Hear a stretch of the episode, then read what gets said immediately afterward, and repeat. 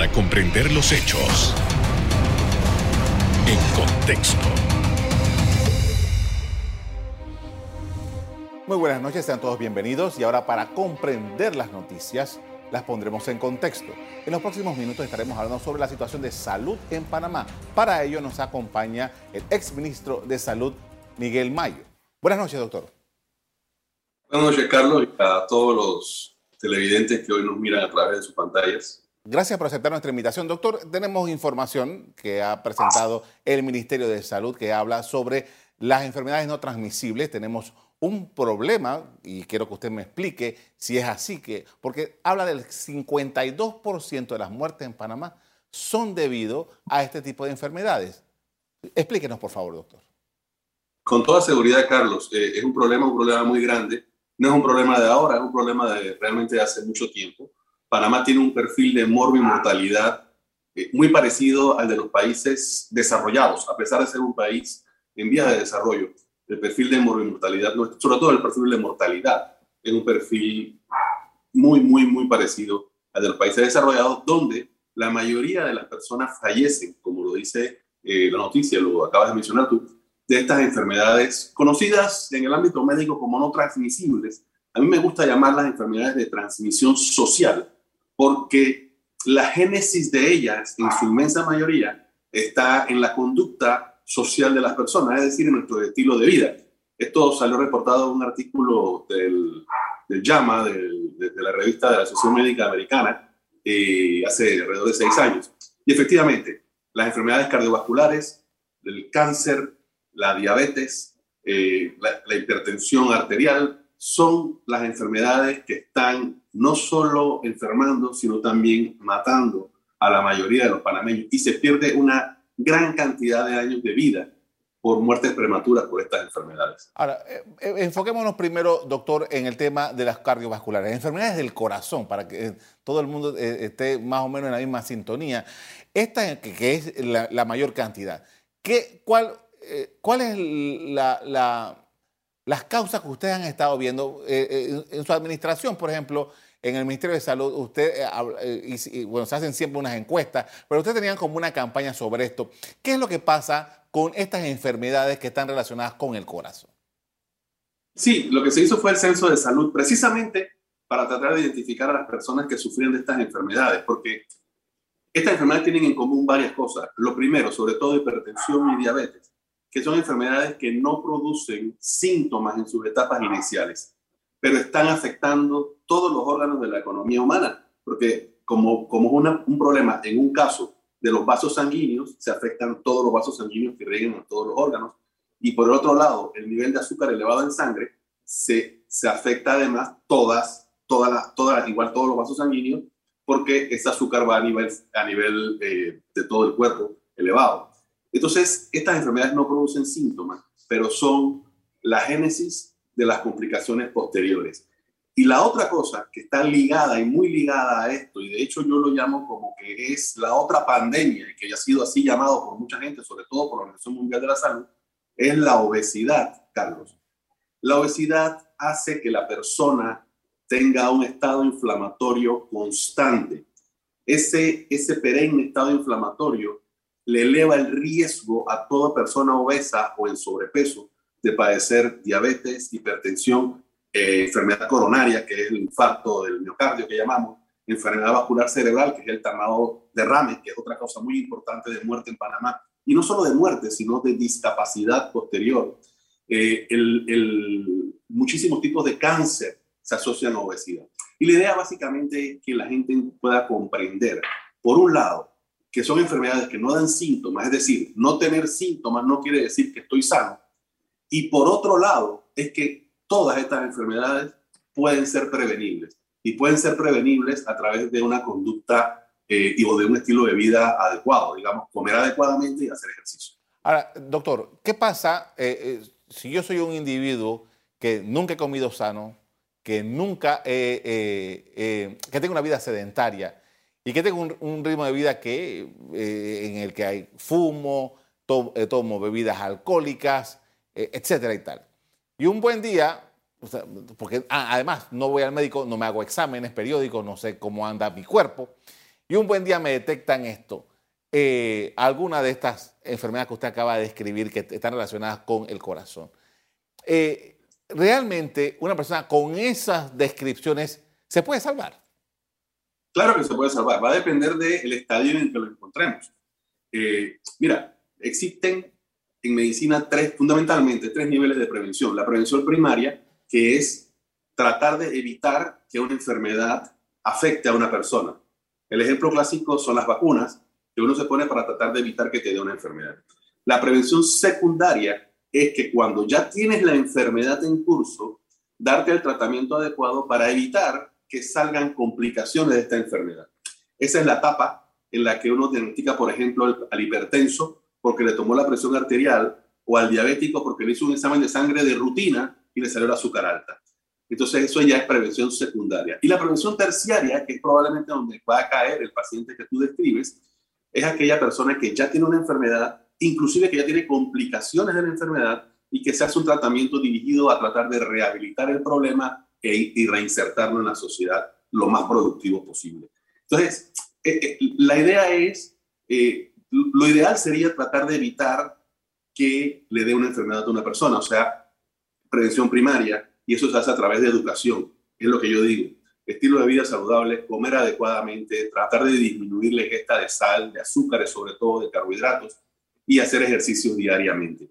Eso es lo que es una prevención primaria. Sin embargo, esto sigue siendo, sigue haciéndose, perdón, de aquella persona que ya está enferma, pero probablemente que además de esto tiene que tomar algún medicamento.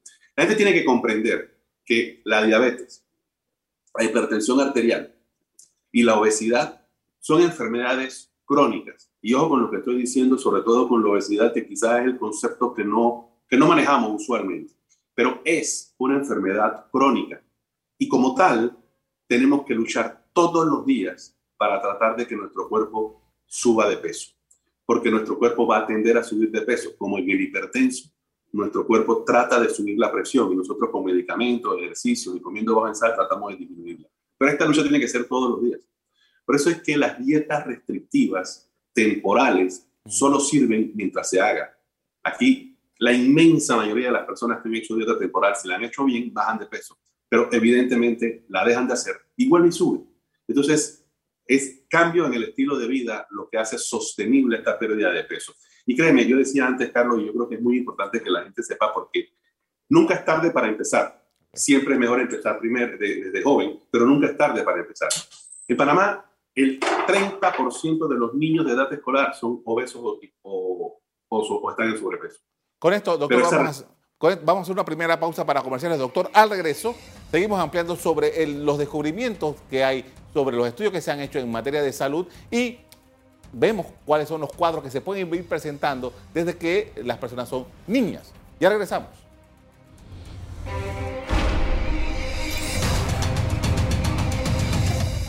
Estamos de regreso con el doctor Miguel Mayo, estamos hablando de enfermedades no transmisibles. Doctor, y algo de lo que está en la estadística que ha presentado el Ministerio de Salud dice que las ENT, que en enfermedades no transmisibles, son responsables del 37% de las muertes de personas de más de 70 años. Pero usted me está hablando de que nosotros podemos ver eventualmente cosas desde que estamos muy pequeños. Pero por, supuesto, y no solo son el responsable de esa cantidad de muertos de más de 70 años, sino que también son el responsable de una gran cantidad de gente que muere antes de la data a la que debería morir según su, eh, su pronóstico de vida cuando nace, ¿no? lo que llamamos los años de vida al nacer. Eh, y disminuye eso muchísimo la productividad. Pero estas enfermedades, primero que uno puede tener la predisposición genética, digamos, heredada de sus familiares, pero es la conducta social a través de los años la que determina que se desarrolle antes o después la enfermedad o que no se desarrolle nunca la enfermedad. Te decía yo que eh, un estudio del Gorgas reveló que alrededor del 30% de los niños de edad escolar sufren de sobrepeso o obesidad. Eso es terrible, pero la responsabilidad de eso es de los padres, no es de los niños.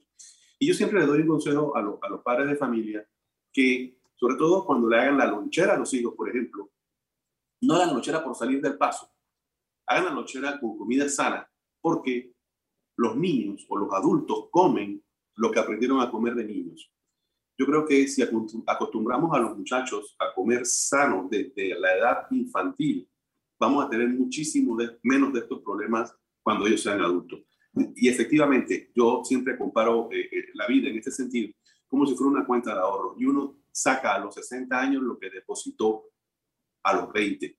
Si usted a los 20 lo que tuvo fue una conducta como la que tú describiste anteriormente, eh, tomar licor, tabaquismo, sedentarismo y comida chatarra, créame que esa es una persona que va a tener enfermedades metabólicas a la edad adulta. Si por el contrario, usted desde joven fue una persona con mucho ejercicio y comida sana, va a pesar de tener eh, genes de este tipo de enfermedades, es muy probable que o no se le desarrolle nunca o se le desarrolle más tardíamente en su vida, lo cual indica que va a tener menos probabilidad de complicaciones posteriores. Ahora, doctor, usted hablaba sobre el tema social y, por ejemplo, no sé cuál es su experiencia eh, eh, en, su práctica, pero todavía encontramos casos de padres de familias que dicen que yo quiero que mi niño sea rechoncho, porque eh, para el padre de familia puede que eso sea un, niño saludable. Sí, esa era una creencia que existía muchísimo antes. De hecho, en el interior de nuestro país, eh, la generación de nuestros padres se escogía en muchísimos colegios, muchas escuelas, en las secciones primarias de las escuelas, se escogía el niño salud como niño de ejemplo. Y usualmente el niño salud era el niñito más gordito de la sección. Bueno, peor error que ese, pocos. Eh, en la historia nos hemos dado cuenta que realmente estar gordo no es estar sano, muy por el contrario. Ahora, antes de decir, antes hablábamos de desnutrición, ahora hablamos de malnutrición, ya sea que tengas insuficiencia nutricional o eh, aumento superávit de, la nutrición. Médicamente hay una descripción de lo que es obesidad. Doctor, quisiera que nos lo compartiera. Mira, hay muchísimas formas de definir obesidad, pero básicamente obesidad es un aumento de la grasa corporal. Punto. Esa es la definición real. Pero hay muchos tipos de, grasa. Eh, y hay muchos tipos de acumulación de grasa en diferentes morfologías, digamos, en el ser humano. Entonces, definimos, y la mayoría de los estudios están hechos a través del índice de masa corporal, que es el peso en kilogramos, es una fracción, disculpe, es una fracción donde el numerador es el peso en kilogramos y el denominador es la altura en metros al cuadrado. Mayor de 30 es obesidad y de 25 a 29 es sobrepeso y de ahí en adelante tienen diferentes clasificaciones de acuerdo al número. Pero también es muy sencillo conseguir una cinta métrica y medirse el perímetro abdominal, que es lo que yo usualmente le recomiendo a mis pacientes, porque la obesidad que atrae el riesgo cardiovascular, el riesgo de diabetes, el riesgo de cáncer, es, aquella obesidad que llamamos eh, de barrigones, la obesidad tipo manzana, que llamamos los médicos. Entonces, si usted se mide el perímetro abdominal, que no es más que la circunferencia del cuerpo a nivel de la barriga, a nivel del ombligo, usted se mide eso. En los hombres, eso debe ser menos de 102 centímetros. En las mujeres, menos de 88 centímetros. Así que la idea es eh, ir hacia eso. Y, eso es mucho más sencillo, no tiene que tener una pesa, solo una cinta métrica. Y tratar de ir comiéndolos menos para lograr ese objetivo. Yo creo que eso es fundamental aquellas personas que tienen un perímetro abdominal muy alto están en muy alto riesgo de sufrir estas complicaciones de estas enfermedades. Y vuelvo y repito, usted no se está dando cuenta, pero si usted es obeso o está en sobrepeso, su cuerpo está en estado inflamatorio y eso le está afectando por dentro. Y muchas veces a los diabéticos, a los hipertensos, le hacemos el diagnóstico cuando ya presentan alguna complicación en algún órgano importante. Doctor, eh, me queda poco tiempo en este segmento, pero quiero que nos adelante un poco. ¿Cuánto le cuesta al sistema de salud esto que estamos describiendo esta noche? Bueno, imagínate, en un número, un número real, pues no, no lo tengo. Realmente es muy difícil hacer el cálculo. Sin embargo, nosotros siempre decimos, un paciente diabético controlado nos evita 6, 7, 8 años después una sala de diálisis, unos stents coronarios o una cirugía de revascularización cardíaca. Entonces, independientemente del costo económico al Estado y a, su aseguradora o a su bolsillo, es lo que deja de producir y la merma en la calidad de vida que obtienen esas personas, que realmente es inmedible, como digo yo, porque eh, eh, la calidad de vida, pues uno no la puede medir económicamente, pero es lo, lo que nos mantiene vivos acá, lo que nos mantiene bien. Entonces, hágase un regalo cada uno de ustedes y empiece un mejor estilo de vida a partir de hoy mismo. Vamos a hacer una pausa ahora, doctor, nuevamente, pero vamos a hablar también sobre las personas que eventualmente quedan discapacitadas producto de este tipo de enfermedades. Vamos a la pausa y regresamos en breve.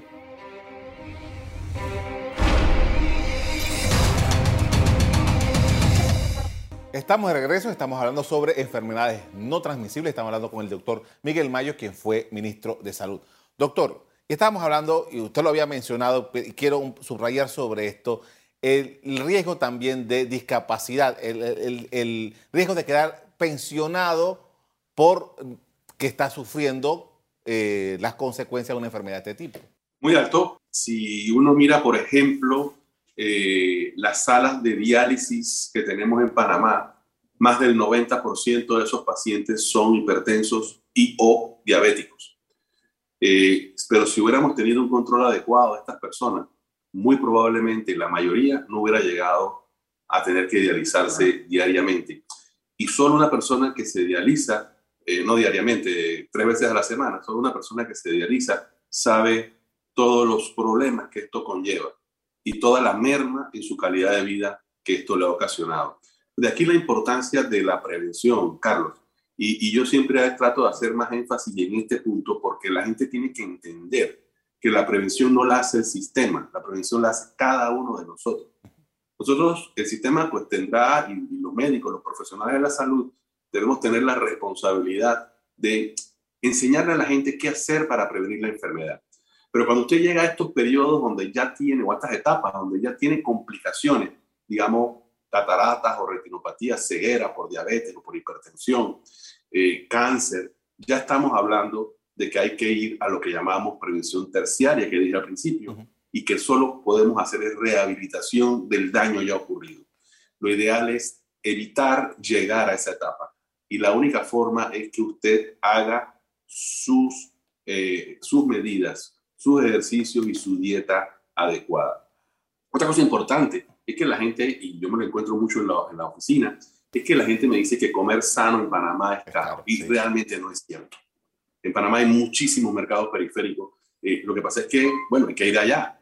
No, la comodidad cuesta dinero. Y la otra cosa importante es tratar de empezar a analizar los etiquetados de los alimentos, que yo sé que es un poco difícil porque son un poco enredados, pero tratar de comprar aquellos alimentos que tienen menos cantidad de sodio, menos cantidad de azúcar, este tipo de cosas que nos ayudan muchísimo a comer un poco mejor. Doctor, usted acaba de mencionar una palabra que puede, eh, eh, que a pesar de la simpleza de su definición puede llegar a ser un poco complicada porque la gente entiende dieta a un proceso de, eh, para bajar de peso. Pero cuando estamos hablando de, en este caso de dieta, estamos hablando de las cosas que uno come. ¿Es así?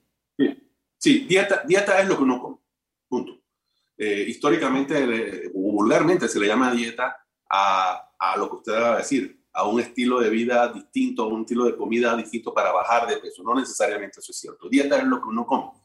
Eh, y lo que uno tiene que hacer es tratar de disminuir la cantidad de calorías. Mira, el peso del cuerpo está dado por una suma algebraica de lo que uno ingiere en calorías menos lo que uno gasta en calorías. Es muy sencillo. Si usted ingiere más calorías de la que gasta, va a subir de peso. Si gasta más calorías de la que ingiere, va a bajar de peso. Entonces, la idea es que usted ingiera comidas con bajo contenido calórico. Por supuesto, esto es un poquito más complicado de lo que yo estoy diciendo, pero en general, en general, tratar de disminuir la ingesta de azúcares simples y de carbohidratos, que son las sustancias que más elevan la insulina en sangre, que es la hormona que perpetúa el aumento de peso. Y eh, comer un poco más de vegetales y proteínas procedentes de, de vegetales y carnes blancas, que son mucho más saludables. Comer un poco bajo en sal para evitar la hipertensión eh, y bajo en azúcar, por supuesto, como dije anteriormente. y si a eso, digo que si le añade a eso ejercicio, pues está haciendo las cosas en forma adecuada. Y, no hay que ser un atleta, doctor. Para, cuando habla de ejercicio no hay que ser un atleta. Claro que no. Lo que uno tiene que hacer es mantenerse activo. Dicen que la, la Asociación Americana de Medicina Deportiva considera que dar 10.000 pasos al día, eso este, no te da salud cardiovascular necesariamente, pero sí te da un día activo. Y eso es muy importante. Consigan, hay, muchísimos podómetros o hay aplicaciones en los celulares que les cuentan los pasos que uno da. Ahora hay relojes que indican todo eso. Entonces, realmente hay muchas facilidades y muchas aplicaciones a las cuales, de las cuales uno se puede apoyar. Lo importante es eh, tener un día activo, hacer ejercicio y comer mejor. Esto es absolutamente fundamental para tener una buena salud. Ahora, doctor, de, la, de estas encuestas de salud que estábamos hablando, eh, yo eh, rescaté algunos elementos que me parece que son importantes a la hora de analizar esto. Y es que dentro de todo esto que hemos hablado, inciden las características socioeconómicas de las personas, culturales y ambientales, las condiciones de vida y de trabajo. Estos elementos para la ciencia médica, ¿cómo determinarlos? Porque a veces son factores que la gente simplemente no puede. Claro, eh, eh, Carlos, porque esto que tú acabas de mencionar son los determinantes sociales de la salud. No es más que eso. Eso, esos son realmente los aspectos que determinan la calidad de salud que cada una de las personas puede tener. Eh, es obvio que vivir en un área urbana tiene muchísimo más facilidad, mucho más acceso a centros de salud que cuando uno vive en un área rural. No solo por el número de instalaciones, sino por la comunicación, las carreteras, los caminos, etc. Todo eso incide sobre la salud. De hecho, se llaman así, determinantes sociales de la salud. Y las políticas públicas deben ir dirigidas a mejorar estos determinantes sociales de la salud para que la población realmente tenga mejor salud. Yo, eh, uno de los grandes ejemplos históricos que ha ocurrido con esto es el saneamiento del agua. Eh, eh, las características de enfermedades en, en, las áreas rurales, donde el agua no necesariamente es potable permanentemente versus el área rural, son muy diferentes. En esas áreas la gente se enferma de diarreas, por ejemplo. Acá no, porque te determinan la salud este tipo de condiciones. Pero cada persona eso no es excusa para que cada persona siempre pueda hacer ejercicio y evitar las excusas, porque excusas siempre podemos encontrar. Y no solo inventamos excusas, Carlos, sino que hasta nos las creemos. Y poder comer mejor, como lo dije anteriormente, sí se puede comer sano en Panamá a buen precio.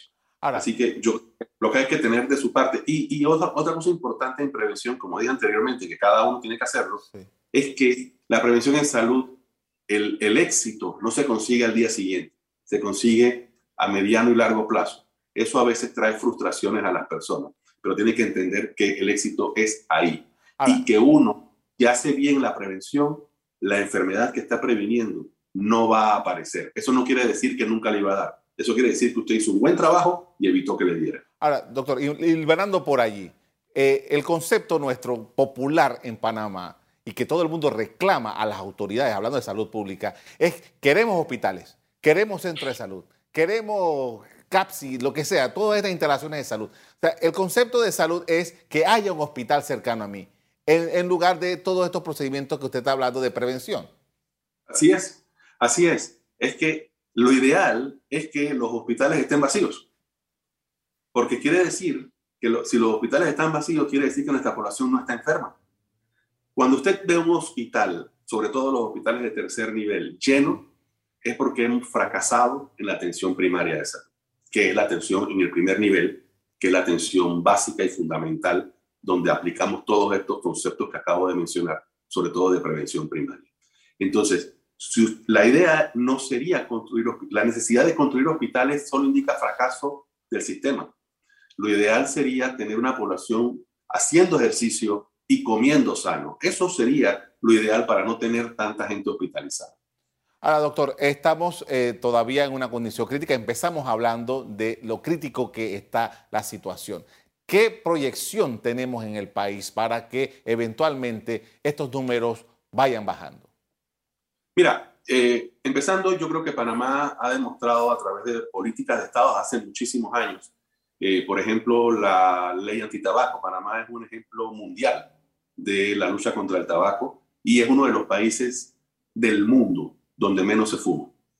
Esto va a traer como consecuencia, con toda seguridad, una disminución en las enfermedades pulmonares consecuencia del tabaco.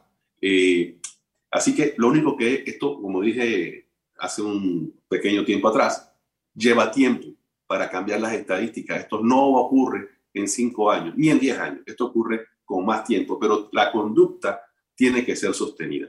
Si logramos que nuestra población empiece a comer más sano y logramos que nuestra población haga ejercicio, construyéndole más parques, por ejemplo, con facilidades para acceso, vamos a tener, sin ninguna duda, dentro de 20, la generación que viene va a tener una población no solo más sana, que va a gastar menos en el sistema de salud, sino más productiva. O sea, vamos a tener una población sana y probablemente contenta. Ahora, la promoción de la salud, doctor, eh, eh, esto es algo que, que, siempre ha existido en Panamá. El, Ministerio de Salud tiene una oficina encargada de eso. Campañas para este tipo de cosas. Esto que hemos venido hablando, eh, como que nos hace falta más, ¿no? Bueno, siempre, siempre se puede hacer mejor, pero efectivamente sí hay muchísimas campañas andando. con la complejidad del tiempo, antes se han, se han ido, yo no quiero decir achicando, pero se han ido quedando estas campañas dentro del centro de salud y la promoción de salud y la educación al paciente se hace más en el centro de salud que en la comunidad. Debemos volver a la comunidad, salir a, las, barriadas, a enseñarle a la gente a comer, utilizar las escuelas, hacer palanca con el Ministerio de Educación para que en las escuelas a nuestros niños se les enseñe a vivir bien, a comer adecuadamente, a hacer ejercicio, a cruzar la calle, todo, esta, todo este tipo de cosas no académicas, pero que definitivamente son fundamentales para una adecuada vida. Le agradezco mucho, doctor, por habernos atendido esta noche para hablar de este tema. Muy amable. Un abrazo y a la orden siempre. A ustedes también, amigos televidentes, les doy las gracias por haber sintonizado nuestro programa en el día de hoy. Los invito, como siempre, para que sigan en sintonía de EcoTV. Buenas noches.